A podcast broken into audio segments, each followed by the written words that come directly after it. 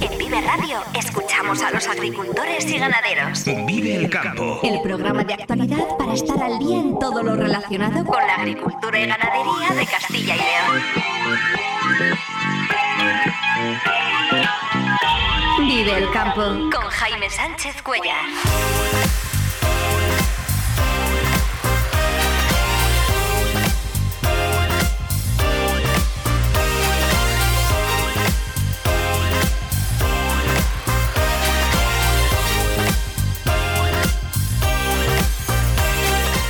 Buenos días, esto es Vive el Campo en Vive Radio. Hoy es lunes 30 de octubre y hasta las 7 y 50 de la mañana aquí contamos lo que está pasando en el sector agroalimentario y cómo afecta a los agricultores y ganaderos de Castilla y León. El campo al día, toda la actualidad del sector en Vive Radio.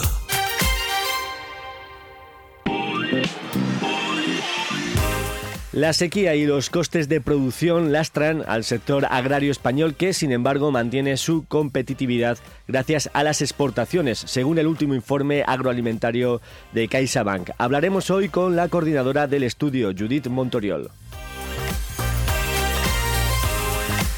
La cotización del trigo ha perdido 20 euros en los últimos tres meses. Lo analizaremos en la sección de mercados con Rubén Orihuela de la Lonja Online Abastores. Las organizaciones agrarias reclaman a las diputaciones que gestionen la devolución de la cuota del IBI a todos los agricultores y ganaderos que hayan sufrido pérdidas de al menos el 20%, tal y como se aprobó por ley en mayo. Las obras de modernización del regadío del canal Bajo del Bierzo comenzarán en el primer trimestre del próximo año, según el compromiso de la delegación del Gobierno que garantiza la ejecución de las obras ante las dudas que, habían había suscitado este proyecto. Y será hoy cuando se conozcan las ayudas directas que prepara la Junta para los afectados por la enfermedad hemorrágica epizootica. El presidente de la Junta se reúne esta tarde con las organizaciones ganaderas. Y el Frente Atlántico dejó ayer 22 litros en Zamora, 21 en Valladolid, 27 en Palencia y 21 en Villamayor de los Montes, en Burgos. Durante esta noche, este frente ha seguido recorriendo las provincias de Segovia, Soria y Burgos. Hoy se abrirán claros con precipitaciones débiles tendiendo a poco nuboso al final del día. UPA Palencia, también Asaja en León, han reclamado a las diputaciones provinciales que gestionen la devolución de la cuota del impuesto de bienes inmuebles correspondiente a este año 2023 para todos los agricultores y ganaderos que hayan sufrido pérdidas de al menos el 20%, tal y como se aprobó por ley en mayo debido a las condiciones climáticas y a la situación de los mercados por la guerra en Ucrania. A pesar de que la mayor parte de las fincas que cultivan los agricultores profesionales no son en propiedad y de esas no se devuelve el IBI, las cantidades de las que pueden beneficiarse los profesionales rondarían de media los 600 euros por explotación, teniendo en cuenta tanto las fincas como las naves agroganaderas, según los cálculos de Asaja León. Hay que tener en cuenta además que los ayuntamientos no van a perder estos recursos que se devuelven a los agricultores ya que la propia ley establece un mecanismo de compensación por idéntico importe procedente de los presupuestos generales del Estado. Y en el Bierzo, las obras para la modernización de los regadíos del canal Bajo del Bierzo comenzarán a finales del primer trimestre de 2024, según ha confirmado el presidente de la empresa pública Traxa, Jesús Casas, que junto con la delegada de gobierno en Castilla y León, Virginia Barcones, han querido tranquilizar a los regantes y han asegurado que los trámites están en plazo, tanto este proyecto como los otros 95 incluidos en la actual programación. Como es ese regadío del Bajo Bierzo, en el que yo una vez más quiero transmitir absoluta tranquilidad. Este Gobierno cumple, este regadío va con cargo a la adenda. Escucho a veces cosas raras como los plazos. Digo, hombre, tendrían que mirar los plazos de todas las fases, incluido el de la adenda, que no es el mismo que el de la primera fase, pero bueno, eh, se va a hacer está planificado. Creo que el compromiso del Gobierno de España es absoluto eh, con el Bierzo. El coste total de esta obra asciende a 42 millones de euros y servirá para modernizar el regadío de 4.000 hectáreas de 6.500 eh, regantes.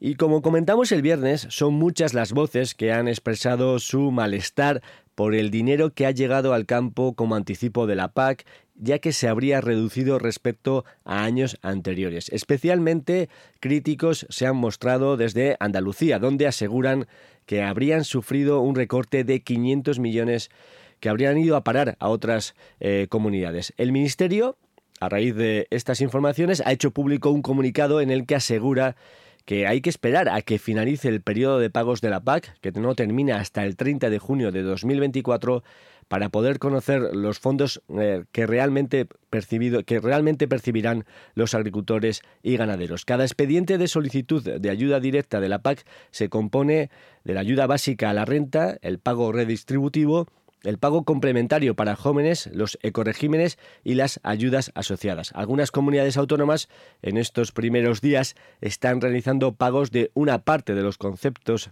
eh, antes mencionados y hasta el 30 de noviembre se abonarán, según sus previsiones, el resto del anticipo. Por tanto, entiende el Ministerio, no se pueden hacer comparaciones entre comunidades autónomas. Y será esta tarde cuando conozcamos el detalle de las ayudas directas que recibirán los ganaderos afectados por la enfermedad hemorrágica epizootica anunciadas por la Junta de Castilla y León. Esta tarde el presidente de la Junta, Alfonso Fernández Mañuecor, se reúne con representantes y profesionales del sector ganadero para comunicarles el detalle de las ayudas. Estas ayudas para los ganaderos seguirán, eh, seguirán el modelo de las diseñadas el año pasado para paliar eh, los efectos de la guerra en Ucrania. Así, en el momento en, el que los afectados automáticamente den el visto bueno a la ayuda, se les ingresa de manera directa, sin hacer eh, ningún trámite más. En principio, las ayudas se abonarán antes de que finalice el año. No obstante, esta tarde conoceremos los detalles y mañana aquí en Vive el, en Vive el Campo lo contaremos. Y un apunte porque mañana, martes 31 eh, de octubre, finaliza el plazo para suscribir el seguro del cultivo de la colza en tierras de secano. Para el resto de cultivos herbáceos de secano que también se aseguren contra daños de sequía y otras adversidades climáticas, el plazo finaliza el 20 de diciembre, aunque quienes ya aseguraron el pasado año tienen una bonificación del 5% si suscriben la póliza antes del 15 de noviembre. Quienes no hayan hecho este seguro en 2023 lo han de hacer ahora para 2024 como condición para cobrar las ayudas por la sequía de la Junta. Son las 7 y 18 minutos de la mañana. Vive la entrevista del día en el Campo.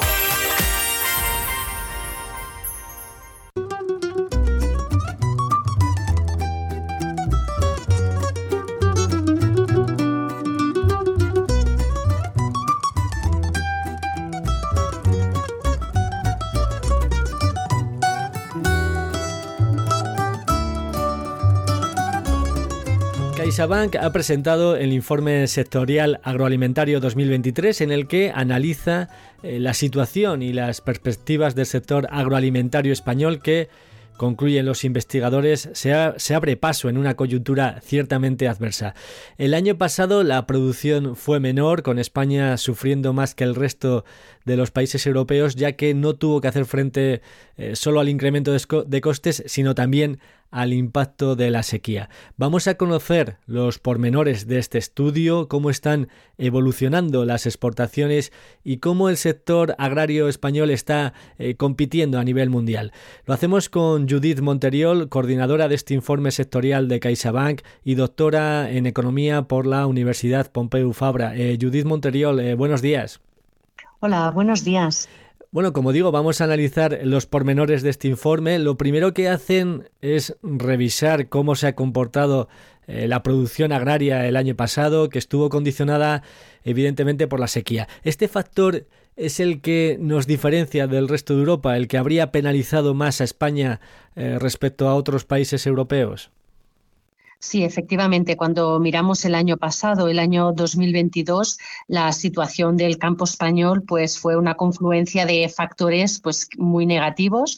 Eh, hubo evidentemente pues con el inicio de la, de la guerra en Ucrania pues un importante shock de costes, pero es verdad que este shock de costes, ah, sobre todo pues centrado en piensos, fertilizantes y evidentemente pues la energía, afectó al campo español, pero también al resto de países europeos. Cambio, pues cuando miramos el otro shock, ¿no? que fue muy importante también la sequía, la prolongada sequía, pues evidentemente pues los países mediterráneos ah, tuvieron un impacto pues más importante de esto y por tanto estamos hablando de un año, de una confluencia de dos shocks de gran magnitud, ¿no? Ah, relativamente pues inusuales, sobre todo el tema de, los costes y afectaron en gran manera la, producción del sector agrario español. Lo que pasa es que la sequía quizás eh, puede ser cada vez más recurrente y cuáles serían las consecuencias de un riesgo eh, que, como digo, puede ser recurrente para el sector agrario.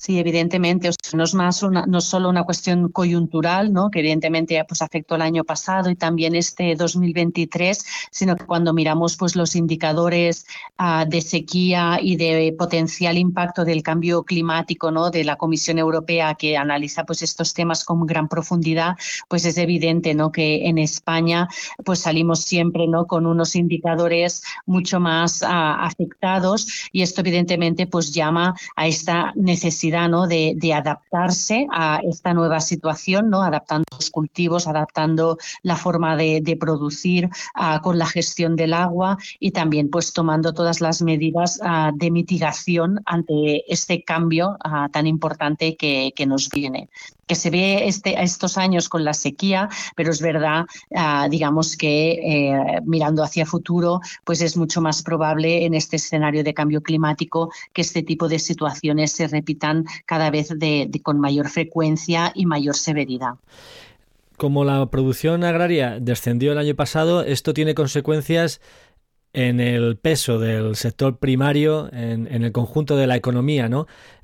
¿cómo, ha, ¿Cómo ha reducido su peso en, el, en el PIB el sector primario? Mira, pues eh, si miramos, por ejemplo, pues los años anteriores a la pandemia, em, estábamos alrededor del 2,7, ¿eh? el 2,7% del PIB lo aportaba al sector primario. Este porcentaje se incrementó de forma muy importante en 2020 y 2021 con la pandemia, porque tuvimos, ¿no? Pues evidentemente una fuerte caída del PIB, por ejemplo, pues sector turístico y otros servicios que redujeron muchísimo su aportación al crecimiento de la economía española y en cambio el sector primario destacó en positivo, ¿no? Pues fueron unos años, ¿no? De, un cambio, ¿no? De, producción muy importante y que el sector, digamos, funcionó muy, muy bien y llegó a aportar el 3,2% del PIB en el año 2020. Actualmente estamos hablando de unas cifras ah, cercanas al 2,5. Por tanto, son bastante inferiores a la pandemia y también por debajo de lo que aportaba antes de, antes de la pandemia. Por tanto, el peso del sector uh, se ha reducido ligeramente, ¿eh? ah, pero digamos que si lo comparamos con otras economías europeas, pues sigue siendo un sector de mayor importancia en, el caso español y que muestra pues nuestra mayor especialización productiva en, este tipo de productos. ¿no? Los productos agrarios, pues evidentemente tenemos una combinación ah, climática. ¿eh? Ahora sí que es verdad que estamos en la situación de sequía, pero somos un país una gran potencia exportadora de productos agroalimentarios. Ha referido a, se ha referido a la sequía. Em, el otro factor que decide un poco eh, cómo se comporta el sector son y cómo, cómo eh, influye a, los productores es el, coste de los inputs agrarios. Eh, es verdad que ahora mismo no están en la situación de, de, hace un año, del 2002, y que estarían bajando los costes. No sé cuál es la situación a este respecto y si podrían seguir bajando, hasta qué punto. Mira, sí, la, verdad es que tuvimos 2022 un fuerte shock de costes ah, del sector agroalimentario. estamos empezando a ver con datos, digamos, del Ministerio una, digamos, estabilización de los costes en niveles muy elevados, ¿eh? mucho más elevados de lo que teníamos en 2021, pero al menos no vemos ya una cierta estabilización, no, no van a más, y lo que nos aporta un cierto optimismo sobre la, la futura evolución de estos costes es que vemos en los mercados internacionales de materias primas agrícolas, pues vemos ya caídas bastante importantes pues en temas de fertilizantes, en, en, en, piensos, etcétera. Por ejemplo, en el caso de los fertilizantes, pues ya son caídas acumuladas pues del 40-50% comparado con el verano pasado. Por tanto, eh, sí que esto está tardando perdón, está tardando en trasladarse ¿no? a los precios que pagan o, los precios que, reciben nuestros productores en España, pero es verdad que, digamos, eh, por, los lags de transmisión de estos precios, pero es verdad que esperamos ¿no? que haya una tendencia a la moderación eh, o incluso descenso. Por tanto, en este sentido sí que somos algo, algo positivos. Quizá preocupa un poco más el tema de la energía, ¿no? Ah, ya desde el verano, desde julio a septiembre, septiembre el precio del petróleo repuntó de forma importante. Estábamos hablando en julio de un precio del petróleo de unos 75 dólares por barril y a finales de septiembre ya estábamos en el entorno de los 90, incluso 95 dólares por barril y preocupaba también ¿no? con el estallido ahora pues, del nuevo conflicto en Gaza, pues hasta qué punto los mercados energéticos podrían verse más tensionados. Por el momento, cuando miramos los mercados de futuros, no vemos cambios cambios muy importantes. ¿eh? Tenemos un petróleo cotizando alrededor de los 90 dólares y no hemos visto incrementos importantes desde el 7 de octubre. evidentemente, pues es una situación en continuo movimiento, ¿no? en continuo flujo y estamos muy pendientes de, ver cómo evoluciona todo esto, sobre todo, evidentemente, ¿eh? por la, la crisis humanitaria que ello supone, pero también por el impacto que pueda tener en los mercados energéticos. Cuando lo vemos desde un punto de vista económico, este sería pues el principal canal de, de transmisión sobre la economía y en particular sobre el campo español. Sí, evidentemente desde un punto de vista económico, la verdad es que siempre el comportamiento del petróleo tiene una incidencia decisiva ¿no? en, en, el comportamiento de los precios agrarios y de, y de cómo eh, eh, reacciona y funciona el sector agrario. Lo que sí que desde dentro del sector lo que también se comenta, por ejemplo, respecto a los fertilizantes, es que efectivamente eh, han disminuido respecto a hace un año, pero respecto a hace dos años, que podría ser una situación más eh, normal, porque el año pasado fue algo extraordinario, pues siguen estando todavía caros. Yo no sé si eso, alto el precio, yo no sé si eso, em, digamos que se podría en algún momento recuperar eh, situaciones anteriores a hace dos años o en principio este va a ser el punto de partida para esta campaña? Sí, bueno, esto es difícil hacer pronósticos, pero en realidad sí que hemos ah, sufrido un shock de inflación muy importante en todas las economías avanzadas y lo que apunta es a un cambio de niveles de precio. Es decir, ha habido un shock inflacionista, ¿no? Los precios han aumentado, ahora ya estamos en un proceso de desinflación, es decir, de inflaciones más bajas, pero de ahí a pensar. A que volvamos a los precios anteriores, esto ya es más difícil. Evidentemente, pues cada producto puede tener comportamientos distintos, pero sí que vemos que gran parte del aumento de precios pues va a quedar, digamos, porque es un cambio como en el nivel de precio. En el informe sectorial agroalimentario 2023 que estamos analizando de, CaixaBank, eh, también analizan, revisan un poco, eh, evalúan el tamaño de las, de las explotaciones. ¿no? Le pregunto, ¿seguiría, ¿seguirá la tendencia hacia explotaciones cada vez más grandes aquí en España? ¿Y si Aún así, nos seguimos pareciendo poco al resto de Europa en este sentido. Sí, lo que observamos, la verdad es que el censo agrario mm, da muchísima información, ¿no? Te permite hacer esta fotografía, ¿no? Una radiografía detallada de cómo es el sector, cuántas explotaciones, de qué tamaño, a, qué se dedican. O sea, es realmente una fuente de información muy, muy, muy rica. Y lo que podemos ver comparando pues la evolución del número de explotaciones del último censo de que teníamos desde el año 2009 a este nuevo censo del, del 2020, vemos que en España efectivamente em, ha habido un cambio ah, importante, ah, o sea, una reducción del número de explotaciones al tiempo que también ha aumentado la superficie agraria y la producción. Por tanto, estamos hablando de explotaciones de tamaño medio más grande, ¿no? más productivas y, digamos, también más competitivas, ¿no? algo muy necesario para, digamos, la, como es un sector muy abierto al exterior, pues para tener esta competitividad internacional.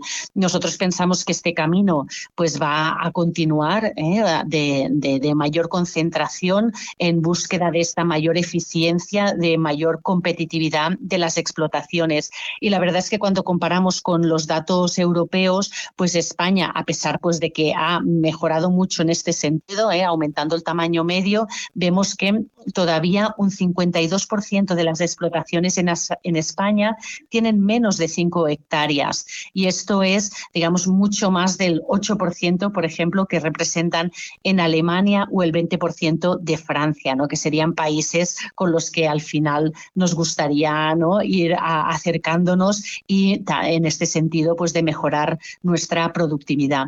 por tanto, sí, o sea, la respuesta corta es que sí.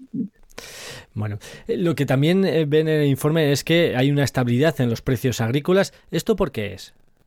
Ah, los precios en los mercados internacionales, eh, entiendo que, te refieres. Sí, sí, perdón. Sí, estamos viendo en los mercados internacionales, la verdad es que a, nosotros pues eh, es un tema que seguimos bastante de cerca, ¿no? Porque digamos al final eh, son mercados muy globalizados y lo que pase a nivel internacional pues se acaba trasladando bastante a los mercados en España.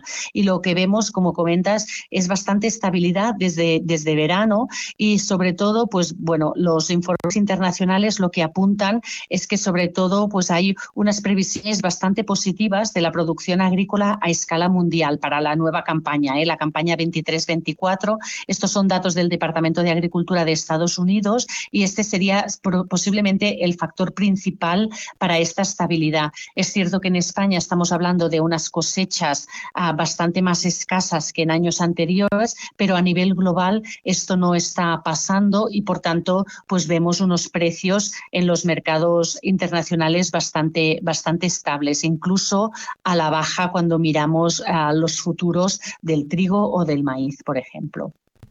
Al principio de la entrevista mencionaba la importancia de las exportaciones para un país como España, ¿no? de, productos agroalimentarios. En el informe señalan que eh, bueno, ha caído esas exportaciones. Eh, ¿Debe preocupar esto al sector?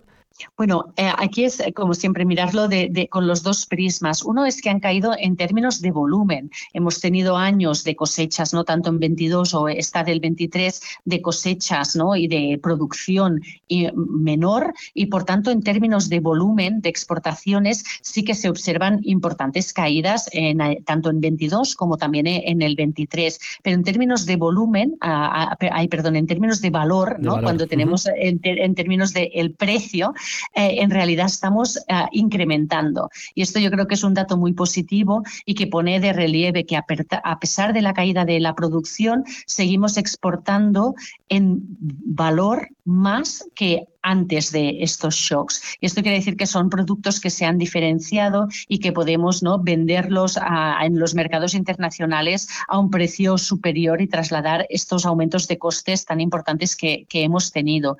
Y también pues, lo que hacemos en el informe es comparar la evolución de las exportaciones en España con otros, los cinco países ¿no? o los cuatro países más importantes de, de Europa que exportan, ¿no? Países Bajos, Alemania, Francia e Italia.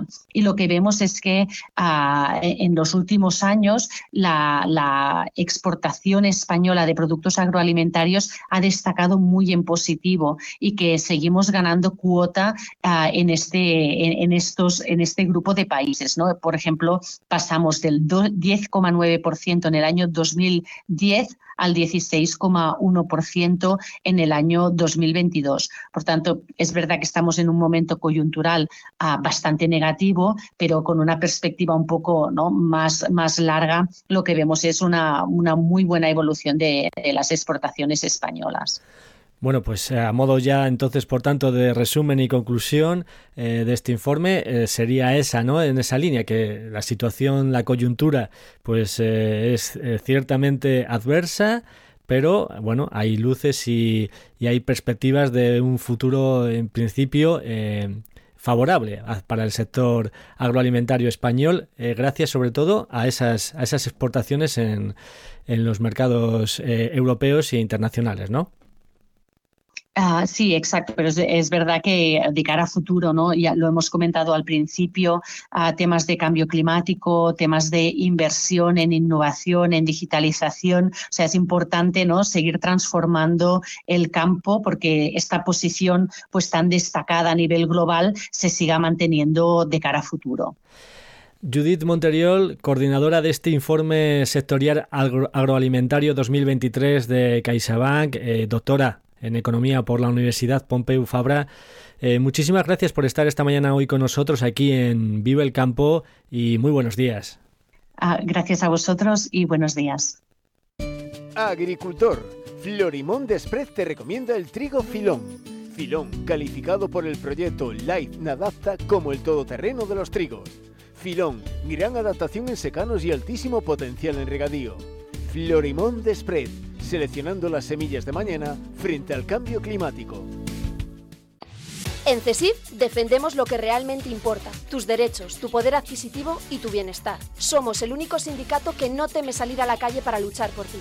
En CESIF, los trabajadores y trabajadoras son nuestra prioridad. Si tú no te conformas, nosotros tampoco. Únete a CESIF hoy y sé parte del cambio que necesitas. Alcemos la voz. Arroyo Ciudad Empresas. Conoce todo lo que Arroyo te ofrece. Óptima ubicación, las mejores comunicaciones y espacios, modernas dotaciones, personal cualificado y un ayuntamiento que apoya con beneficios fiscales. Arroyo Ciudad Empresas. Una apuesta segura. Ayuntamiento de Arroyo de la Encomienda. Crear, crecer, habitar. Más información en arroyociudaddeempresas.com. Vive el campo con Jaime Sánchez Cuellar, aquí en Vive Radio.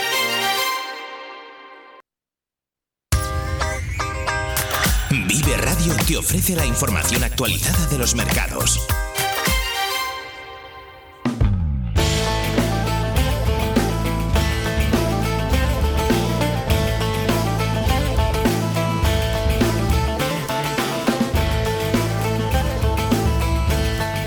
Tiempo de mercado ahora aquí en Vive el Campo para analizar eh, cómo se encuentran los precios agrícolas y lo hacemos como cada lunes con Rubén Orihuela, experto de la lonja online Abastores. Eh, Rubén, muy buenos días. Hola, buenos días, Jaime. Bueno, cuéntanos qué pasó la semana pasada en las lonjas eh, nacionales, qué está ocurriendo con los precios agrarios. sí, la semana pasada lo que vimos es que la tendencia ha continuado a la baja. en el panorama actual, las principales lonjas, como pueden ser la del León, Salamanca, Zamora y Barcelona, estuvieron ahí combinando entre repetición y ligeras bajadas de precio.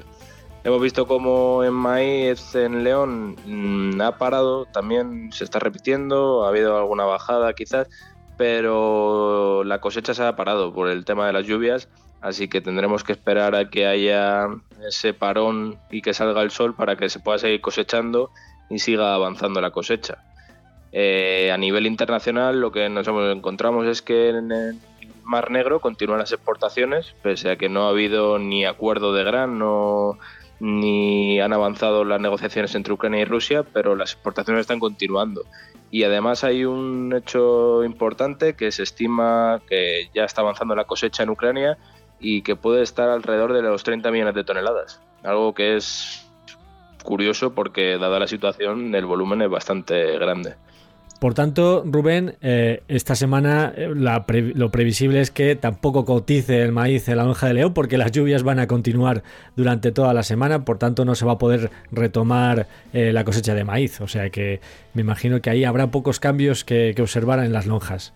Sí, totalmente. De momento lo que vemos es que están repitiendo precios porque sí que es cierto que los puertos están presionando hacia la baja pero durante la semana pasada lo que vimos es que hubo mucha repetición.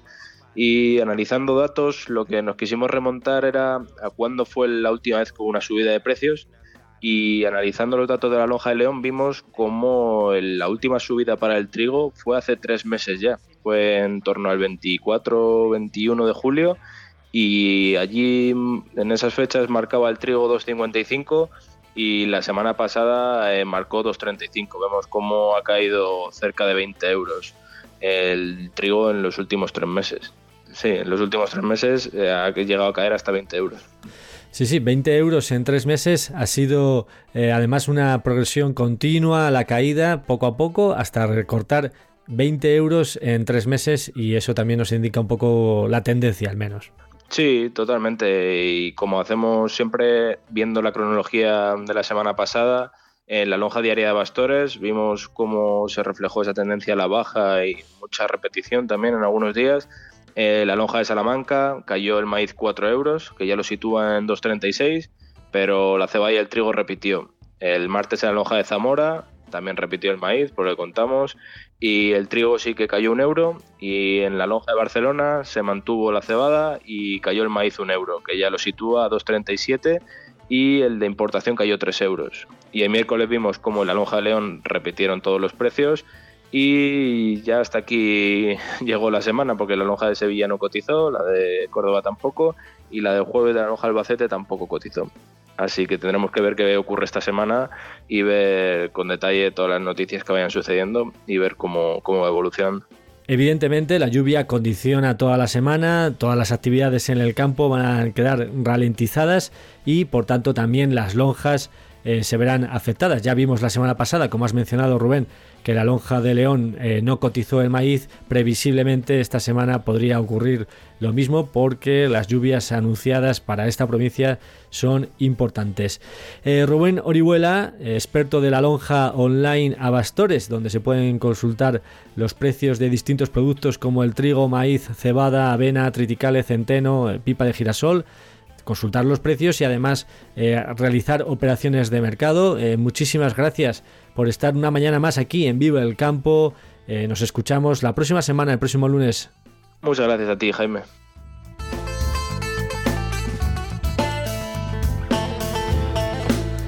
Y actualizamos ahora los últimos datos de la lonja de Segovia, donde todos los cereales, la cebada, el trigo, la avena y el centeno perdieron un euro.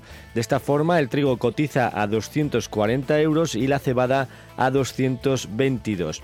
La alfalfa, el paquete de alfalfa también perdió 5 eh, euros y se sitúa a 215 euros la tonelada. Siguen las subidas en el ovino, con incrementos de entre 5, 10 y 40 céntimos el kilo según la canal, y en el porcino los lechones ganaron un euro mientras que bajaron entre 3 y 5 céntimos algunas canales. El tiempo en Vive Radio. El Frente Atlántico dejó ayer 22 eh, litros en Zamora, 21 en Valladolid, 27 en Palencia y 21 en Villamayor de los Montes, en Burgos. Durante esta noche, este frente ha seguido recorriendo las provincias de Segovia, Soria y Burgos. Hoy se abrirán claros con precipitaciones débiles tendiendo a poco nuboso al final del día. También mañana será una jornada eh, de transición y a partir del miércoles y sobre todo el jueves regresarán las lluvias generalizadas en toda la geografía de Castilla y León. Y el pasado viernes, el pasado viernes la Comisión de Desembalse de la Cuenca del Duero ha aprobado la propuesta de llenado de los embalses para este año hidrológico 2023-2024, después de que el año anterior las aportaciones a los embalses fueran un 18% inferiores a los valores medios. La Comisión ha fijado los resguardos mínimos de los embalses, eh, sin novedades en la mayoría de ellos respecto al año anterior, así como los caudales máximos de desembalse para situaciones ordinarias. La variabilidad de la, climatología ha provocado que durante los meses de la campaña de riego se hayan registrado las entradas a los embalses más bajas de los últimos 25 años. En estos momentos, los embalses de la cuenca se encuentran al 33,6% de su capacidad eh, total, un valor que supone dos puntos porcentuales más que hace un año, aunque todavía por debajo de la media de la última década.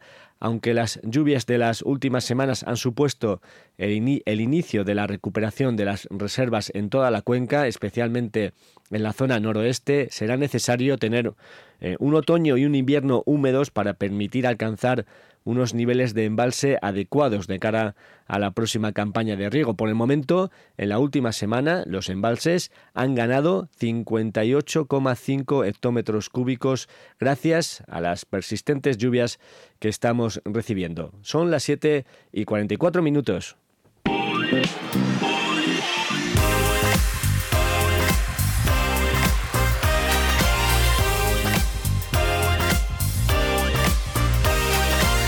Y antes de despedirnos, pues repasamos los titulares del día. La sequía y los costes de producción lastran al sector agrario español que, sin embargo, mantiene su competitividad gracias a las exportaciones, según el último informe agroalimentario de CaixaBank el peso del sector uh, se ha reducido ligeramente, ¿eh?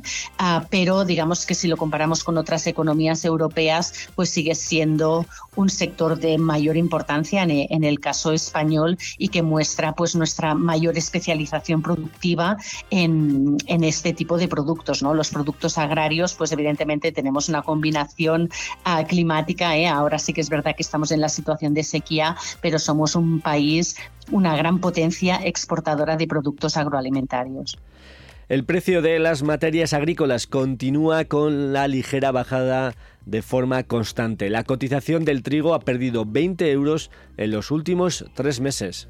Y analizando los datos de la lonja de León vimos como la última subida para el trigo fue hace tres meses ya. Fue en torno al 24-21 de julio y allí en esas fechas marcaba el trigo 2.55 y la semana pasada eh, marcó 2.35. Vemos cómo ha caído cerca de 20 euros el trigo en los últimos tres meses.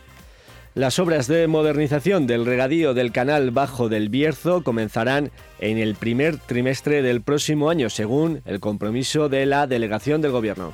¿Cómo es ese regadío del bajo Bierzo? En el que yo una vez más quiero transmitir absoluta tranquilidad. Este gobierno cumple, este regadío va con cargo a la adenda. Escucha a veces cosas raras como los plazos. Digo, hombre, tendrían que mirar los plazos de todas las fases, incluido el de la adenda, que no es el mismo que el de la primera fase, pero bueno, eh, se va a hacer. Está planificado. Creo que el compromiso del Gobierno de España es absoluto eh, con el Bierzo. Las organizaciones agrarias reclaman a las diputaciones que gestionen la devolución de la cuota del IBI a todos los agricultores y ganaderos que hayan sufrido pérdidas de al menos el 20%, tal y como se aprobó por ley en el mes de mayo. Será hoy cuando se conozcan las ayudas directas que prepara la Junta para los afectados por la enfermedad hemorrágica epizootica. El presidente de la Junta, Alfonso Fernández Mañueco, se reúne esta tarde con las organizaciones agrarias. Y las lluvias de las últimas semanas han supuesto el inicio de la recuperación de las reservas en toda la cuenca del Duero. Han ganado los embalses 58,5 hectómetros cúbicos las últimas semanas. En estos momentos los embalses de la cuenca se encuentran al 33% de su capacidad por encima del valor de hace un año, aunque todavía por debajo de la media de la última década.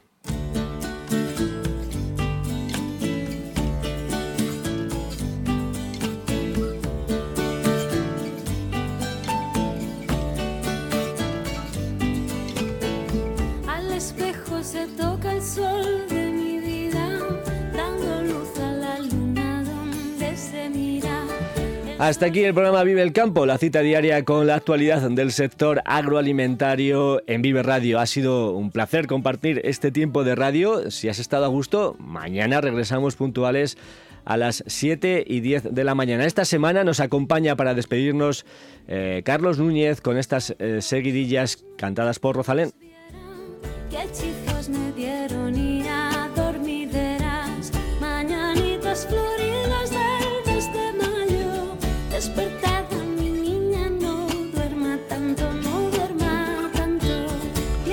Un saludo de Ángel de Jesús en el control técnico y de quien nos habla Jaime Sánchez Cuellar. Ahora servicios informativos aquí en Vive Radio. Feliz jornada a todos los que vais a disfrutar hoy del campo. Muy buenos días.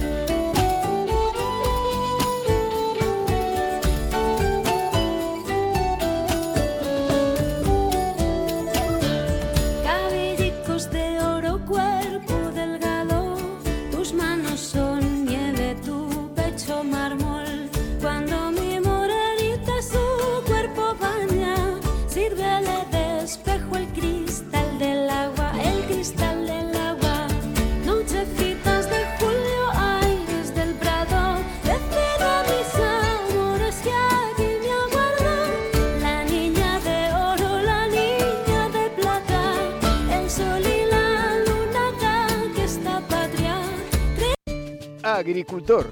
Florimón Desprez te recomienda el trigo filón. Filón, calificado por el proyecto Life Nadapta como el todoterreno de los trigos. Filón, gran adaptación en secanos y altísimo potencial en regadío. Florimón Desprez, seleccionando las semillas de mañana frente al cambio